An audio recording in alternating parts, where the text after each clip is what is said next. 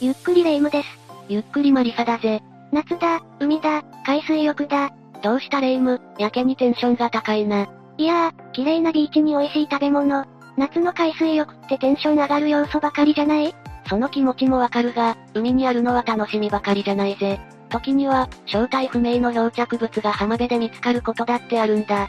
む、それは聞き捨てならないわ。それじゃあ今回は、発見者も怯えた謎の漂着物7000について解説していくぞ。それじゃあ早速、ゆっくりしていってね。1、不気味な人型の物体。2018年7月、中国の海岸に不気味な人型の物体が漂着したぜ。その奇妙な見た目のみならず、ピクピクと足を動かす姿も話題になったんだ。これは瀕死の猿？いや、はたまたエイリアン。ザ・ヒブンアンダーベリー2.0という YouTube チャンネルによれば、この人型の物体は中国の海岸沿いに浮いており、ある男性が友人に見せるために拾い上げたそうだぜ。それで足が動いてびっくりってことね。それにしても、この正体は何なのかしら？ザ・ヒブンアンダーベリー2.0によれば、新種の海洋生物か、突然変異した人手なのではと考えられているぞ。人手ねえ。確かに足をピクピク動かすあたり、それっぽいのかもしれないけれど、新種の生物って説も捨てきれないよな。そもそも深海の謎だって全てが解き明かされたわけじゃないから、深海の未確認生物がたまたま打ち上げられた可能性も十分にあるぜ。ふむふむ。他にはどんな説が考えられるのかしら？この正体は地球外生命体、つまりエイリアンであると考える人もいるぜ。一部の陰謀論者によれば、中国の海底に住んでいるエイリアンが打ち上げられたのではないかとのことだ。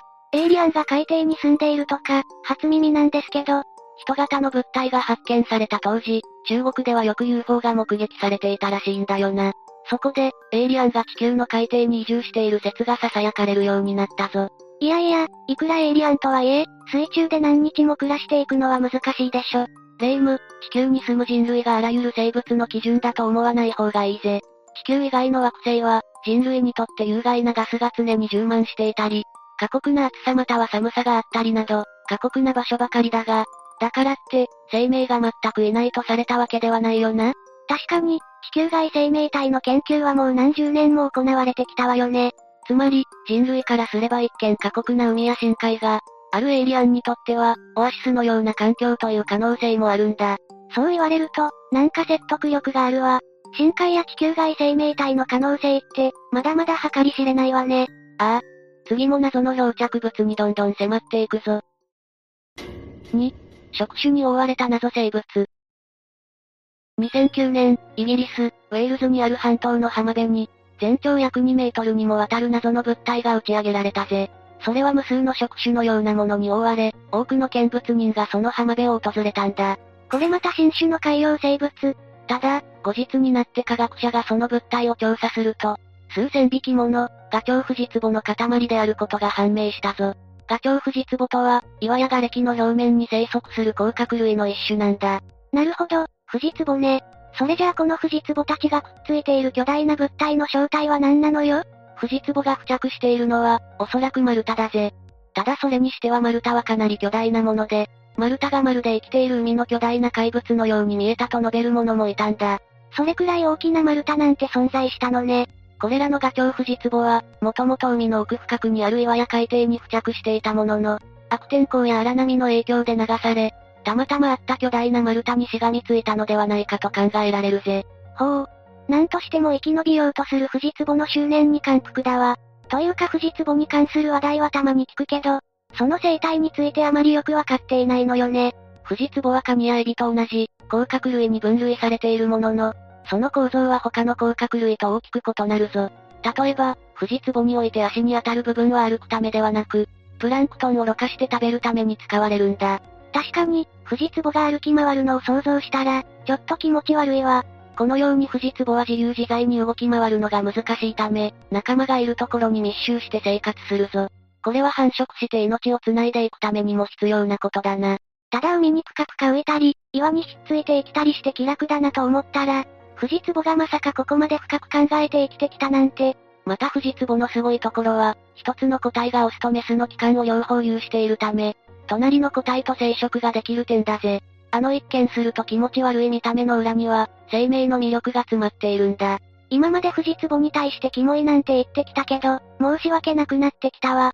まあ、ただ今回のイギリスに打ち上げられた藤壺の集団を初めて見た人にとっては、未知の生物だと思ってしまうのも不思議じゃないぜ。実際、藤壺の触手は現地で人気を博していた SF ドラマ、ドクター風に出てくる、地球外生命体、ウードのものと、かなり見た目が似ていたしな。それはかなり盛り上がりそうね。元から地球にいる生物だったとしても、みんなバラエティ豊かすぎて話題は尽きないわ。レイムの言う通り、この世の生命は実に魅力に溢れているんだ。まだまだ世界各地で、個性豊かな生物たちが打ち上げられているぞ。引き続き、マリサの解説が楽しみね。3、謎の肉塊、グロブスター。2018年5月のアルバンに、フィリピン、ミンドロ島にあるサンアントニオの海岸で、ケムクジャラの巨大生物とおぼしきものが見つかったんだ。その漂着物はものすごい悪臭を放っていたが、怖いもの見たさに多くの見物人が海岸を訪れたぜ。その漂着物の正体も気になるけれど、まずは匂いの問題が深刻すぎるわよ。この時に打ち上げられた巨大生物は、グロブスターと呼ばれ、これは、海岸に流れ着く謎の肉塊を意味する言葉だったぞ。グロブスターの全長は6メートルにも及んだんだ。さっき、見物人が怖いもの見たさに集まったって言っていたけど、やっぱり匂いが何よりも強烈すぎたのかしら？近隣住民にとってはそれが一番の悩みだっただろうが、グロブスターが一部の人たちから恐れられた理由は、それだけではなかったんだよな。住民の中には、グロブスターは地震のような不吉な出来事のサインと捉える人もいたぞ。そういえば日本でも大量の魚が打ち上げられたりすると、大地震の前兆だって大騒ぎになるわよね。普段は起きないようなことがあると、心配になっちゃうよな。そうそう、あとは深海魚が海の浅いところで発見されたり、捕獲されたりとか。彼らは誰よりも地球のプレートに近い場所にいるし、大きな地震が来ることを私たちに伝えているに違いないわ。これについては安心してくれ。実は2019年、深海魚の出現は地震の前兆という説は迷信であったことが、東海大学と静岡県立大学の研究グループにより明らかにされたんだ。ええー、あれ迷信だったの？研究グループは深海魚が目撃、捕獲された場所と地震の震源との関連性について調査したが、これらの場所には相関関係が見られないことが分かったぜ。もちろん、全く関係がないとも言い切れないだろうが、そこまで強く警戒する必要性はないってことだな。ほっとしたような、がっかりしたような。さて、グロブスターの話に戻るぞ。住民たちが大騒ぎする一方で、研究者たちは悪臭に耐えつつ、グロブスターの標本を採取するなどして、その正体の解明に当たっていたぜ。その結果、グロブスターの正体はクジラの可能性が高いことが分かったんだ。あくまで可能性なのね。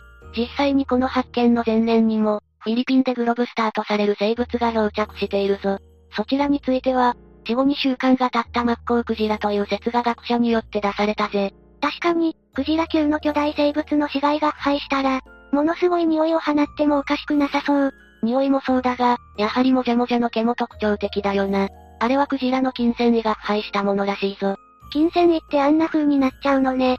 生命の体って素晴らしいけど、こういう時には恐ろしくも感じちゃうわ。このクジラはその後どうなったのかしら？調査チームの皆さんが激臭に耐えながら調査を終えた後、このグロブスターの死骸は埋められることになったそうだ。ちなみにグロブスターの対応に当たった人が、家に帰ってシャワーを浴びても、匂いが鼻の中に残っていた。と答えたぐらいにひどい状況だったぜ。フィリピンって海に囲まれた国だし、日本でも同じことが起きる可能性は否定できないわ。そうだな。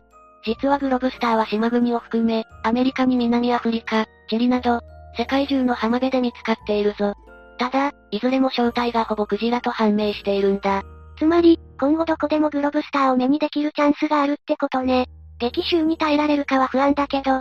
さて、今までに見つかった謎の漂着物は、生物だけではないんだよな。次は謎に包まれた人工物が漂着したケースについても紹介していくぜ。4. ミステリアスな謎物体。2018年10月、アメリカ、サウスカロライナ州のシーブルックアイランドの浜辺で、大きな円筒形をした物体が見つかったぜ。それは UFO の一部に見えたものの、触るとスポンジのように柔らかい手触りだったそうだ。ふむふむ。果たしてその正体は人間によるいたずらか、本物の UFO か。この謎物体を発見したのは、海洋生物の救助活動を行う非営利団体、LMLN のスタッフだったぜ。そのスタッフは、浜辺にこんなミステリアスな物体が打ち上げられていた。これなんだと思う？というメッセージを、Facebook に漂着物の写真を添えて投稿したぞ。スタッフの皆さんはお仕事中だったのかしら？お疲れ様だわ。さらに驚くべきことに、翌日もこの時のものと似たような漂着物が、LMLN のスタッフによって見つかったんだ。漂着場所は、シーブルックアイランドと狭い川を挟んだ場所に位置する、キアワアイランドの浜辺だったぞ。二日連続だなんて、ますますびっくり。二日目に見つかった方についても、同じように柔らかい手触りだったとのことで、もともと同じ物体だったものが、何らかの拍子に割れてしまった可能性が高いと見られるぜ。肝心の正体が気になるわ。この正体について、SNS 上で様々な意見が出されたんだ。現実的なもので言えば、かつての戦争で使われた船の一部という説だったり、NASA が使っていた機械の一部だったり、海の漂着物といえば、ここら辺が無難よね。でも、そういう機械に、ああいう柔らかい手触りの部品ってあったのかしら霊夢の言う通り、手触り的には機械系である可能性は低そうだよな。そこで、ポリエチレンなどの発泡製品からなるパイプローター、または V の一部ではないかとする説が濃厚だぞ。そこら辺なら納得できるかもしれないわ。ただ、全世界から色々な人が集まる SNS 上だ。中にはユニークな意見もあって、映画、スターウォーズに登場する、直径 120km の究極の兵器、デススターだという説も出されたぜ。夢があっていいわね。いや、本当にそんな狂気だったとしたらやばいけど、デススターは巨大な宇宙ステーションだが、一撃で一つの惑星を破壊できるというヤバい特徴を持っているぞ。デススターみたいな兵器ではないにしても、それこそエイリアンの落とし物とかだったらロマンがあるわ。ちなみに謎物体の正体はわからないままで、SF 好きにとってはまだまだロマンのある発見と言えるな。こんな風に巨大な物体は他の国でも打ち上げられているから、どんどん見ていくぜ。5、謎の円筒形型物体。今度は割と最近に見つかった漂着物だ。2023年7月16日、オーストラリアの西オーストラリア州、ジュリアン湾近くで、金属でできた円筒形の物体が地元民によって発見されたぞ。大きさについても長さが3メートル、幅2.4メートルと、なかなかの大迫力だな。おお、これこそ UFO にしか見えないわ。霊夢のように、UFO ではないかと考える人もちらほら見られるぜ。この物体の底には富士壺がびっしりとついており、かなり長い間海を漂流していたことが伺えるぞ。この後、地元の警察によって詳しい調査が行われることになったんだ。研究者とかじゃなくて、警察が調査に当たったのね。万が一、物体が爆発したりすればまずいからな。それもあって危機管理体制のしっかりした警察が引き受けることになったんだろう。警察が調査を進めていくと、その物体には何かから引き裂かれた形跡が見られたぞ。それってつまり、その物体がもともと何らかの物体の一部だったってこと？そうなるな。そこで動いたのが、オーストラリアの宇宙庁だ。宇宙庁が世界各地に問い合わせをした結果、この物体の正体がインドのロケットの一部である可能性が高いと分かったぞ。ああ、ロケットの一部だったら、これだけ大きいのも納得だわ。インドのロケットは、PSLV と呼ばれるもので、これは4段式のエンジンを用いて打ち上げられるロケットだぜ。オーストラリアの浜辺に漂着したものは、そのうち3段目の燃料シリンダーだと思われるぞ。インドとオーストラリアって結構離れていると思うけど、ロケット打ち上げの威力って凄まじいのね。この物体が燃料シリンダーだとすれば、人体にとって有害な物質が含まれている可能性もあり、結果として警察が物体の対応に当たったのは正しかったと言えるな。た、確かに。そうなると、この物体の行方はどうなるのかしら？ロケットの一部だったら、まさか海に流したり土に埋めたりするわけにもいかないわよね。国連には、宇宙条約というものがあり、その条約によれば、もともとそのロケットの持ち主だった国に返すことになるんだ。今回の事例で言えば、インドがロケットの持ち主だったな。条約は世界中に数あれど、宇宙条約は初耳だったわ。宇宙条約においては、宇宙空間での探査、利用の自由、領有の禁止、平和利用の原則などが定められているぞ。要するに宇宙開発のため、各国で仲良く宇宙空間を使っていきましょうってことだ。確かに、宇宙まで戦争に使われちゃったりしたら、それこそ地球の終わりが見えてきちゃうものね。今回のオーストラリアにおける漂着物の発見を機に、この認識が広まってくれることを祈るぜ。さて、ここからは考古学にも関わる漂着物の解説に移っていくぞ。6、モエラキボルダーズ。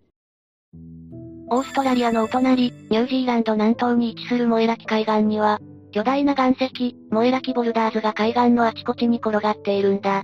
モエラキボルダーズの直径は1メートルから2メートルで、重さにして数トン級になるぜ。モエラキボルダーズ、人間が角を削ったりして制作したモニュメントにも思えるわね。霊夢の言うように、芸術作品に見えなくもないよな。しかしモエラキボルダーズは、自然にできたものであることがわかっているんだ。その歴史は6500万年前にまで遡るぜ。ええー、まさかそんな歴史あるものが普通に浜辺で見られるなんて。今から6500万年ほど前、微粒子の周りにイオン化したカルシウムと炭素が、約400万年の歳月をかけて集積し、大きな岩石が出来上がったんだよな。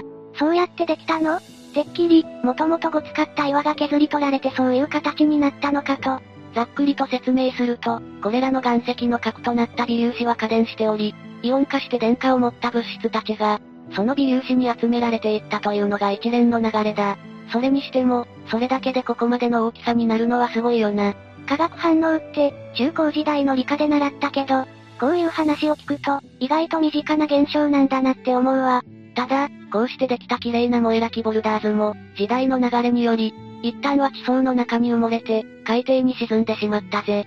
その時代の流れというのが、もはや何百万年から何千万年という単位なのよね。でも、今はこうやって地上でお目にかかれているじゃないの。モエラキボルダーズが再び地上に現れたのは、今から約1500万年前のことだ。岩石ができた当時の地層が海底から隆起すると、海岸となった地層が風や波によって侵食されたことで、丈夫な岩石の部分が出現したぜ。よくもまあ、岩石のところだけ綺麗に侵食されたものだわ。その地層は泥などからできており、柔らかかったからな。ちなみにこれらの岩石の構造は、亀甲石凝固というもので、岩石の表面に、亀の甲羅のような割れ目が見られるのが特徴だぜ。確かに、モエラキボルダーズを遠くから見たら、巨大な亀の甲羅にも見えるわね。ちなみに日本でも、北海道の夕張地方や新潟県の地層で、亀甲石を見ることができるぞ。ふむふむ。でも浜辺で気軽に古代の岩石を見られるのは、モエラキ海岸ぐらいだわ。このモエラキボルダーズ、地質学的な観点からのみならず、文化的な観点から見ても面白いんだ。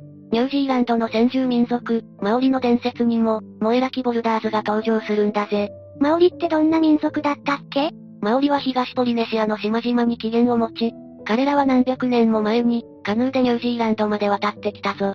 特に1350年に、大規模な移住が起こると、一気にマオリの文化が花開いたぜ。確かに、マオリって学校でも習うくらい有名な民族だものね。マオリはニュージーランドの全人口の約15%を占め、独自の文化は今でも続いているぞ。マオリの中でも有名なのが、民族舞踊の墓だな。あとは互いの花をくっつけ合う挨拶も特徴的だ。そういえばラグビーの試合なんかで、選手が墓を踊っている姿を目にしたことがあったわ。それほどよく知られる民族、マオリだが、彼らの伝説の中で、約1000年前にニュージーランド沿岸で、アライテウル号という大きなカヌーが座礁したとあるんだ。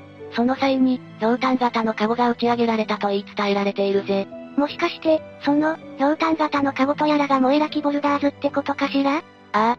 このようにモエラキボルダーズは、地元の民族に伝わる伝説にとっても、重要な意味を持つことがわかるな。私たちからすれば千年前でも遠い昔だけど、モエラキボルダーズにとっては最近の出来事なんでしょうね。モエラキボルダーズができたのは6500万年前、一度海底に沈んで再び現れたのが1500万年前だから、マオリの伝説ですら最近のことのように思えるぜ。いろいろな分野において注目のモエラキボルダーズ、ぜひ一度は見に行ってみたいものだわ。それでは引き続き、考古学の発展につながる漂着物について解説していくぞ。7. メガロドンの歯。2021年7月、アメリカ、サウスカロライナ州の海岸で、メガロドンの歯の化石が見つかったんだ。メガロドンとは、2300万年前から360万年前にかけて生息していた、史上最大級のサメだぞ。その全長は10メートル、最大級のもので20メートル台と桁違いで、今回見つかった歯の長さも8.3センチ、幅5.7センチと、非常に大きかったぜ。お、今度は化石ね。でもこういう化石って世界中で昔から見つかっているし、珍しいことでもないと思うけど、この話ですごいのが、5歳の少年が化石を見つけたという点なんだよな。少年の名をザンダーといい、彼はもともとサメの歯を探すことが大好きな子だぜ。5歳にしてサメの歯を探すのが趣味、将来有望すぎる少年じゃないの。ザンダー君はバージニア州に住んでいたが、家族旅行でサウスカロライナ州のビーチに行った際、そこでサメの歯を探していたんだ。その時にメガロドンの歯を見つけたってわけだな。私がザンダー君と同じ年だったら、砂でお城を作ることぐらいしか頭にないわよ。そもそも彼の意識が高すぎるわ。ザンダー君は、そこで見つけた歯の化石をメガロドンのものと確信し、彼の母親は Facebook を通じて、専門家グループに化石の鑑定を依頼したぜ。すると、ザンダー君の見つけた歯の化石が、メガロドンのものだということが証明されたんだ。素晴らしすぎる連携プレイだわ。母親のアクションがなければ、ザンダー君の発見は世に広まっていなかったもの。ちなみにメガロドンの歯の化石は、考古学の研究にとって、極めて重要なものなんだ。例えば歯に含まれる亜鉛の同位体から、食物連鎖に占める立ち位置が分かったり、歯の大きさからその全長を推定したり、といった具合にな。メガロドンってめちゃくちゃ大きいし、メガロドン一頭の全てが揃った化石ってそうないものね。ああ。そんなこともあって、専門家たちは、ザンダー君が見つけた化石を博物館などで展示し、さらなる調査、研究につなげようと意気込んだぞ。これについてザンダー君は、見つけた歯をネックレスにしたいと語ったぜ。そこはいかにも5歳児って感じで可愛いわね。なお、アメリカの海岸ではよくメガロドンの化石が見つかっているんだ。その気になれば、私たちが化石の発見者になれる可能性だってあるぞ。ほう。私にも可能性はあるってわけだわ。まあ、ただ5歳のザンダー君の並々ならぬ化石への知的好奇心は、世界の何よりの宝だと思っているぜ。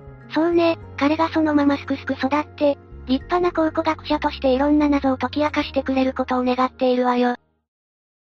というわけで今回は、発見者も怯えた謎の漂着物について解説したぞ。海ってただ楽しい場所ってだけじゃなく、数々の発見や謎の宝庫ってことがよくわかったわ。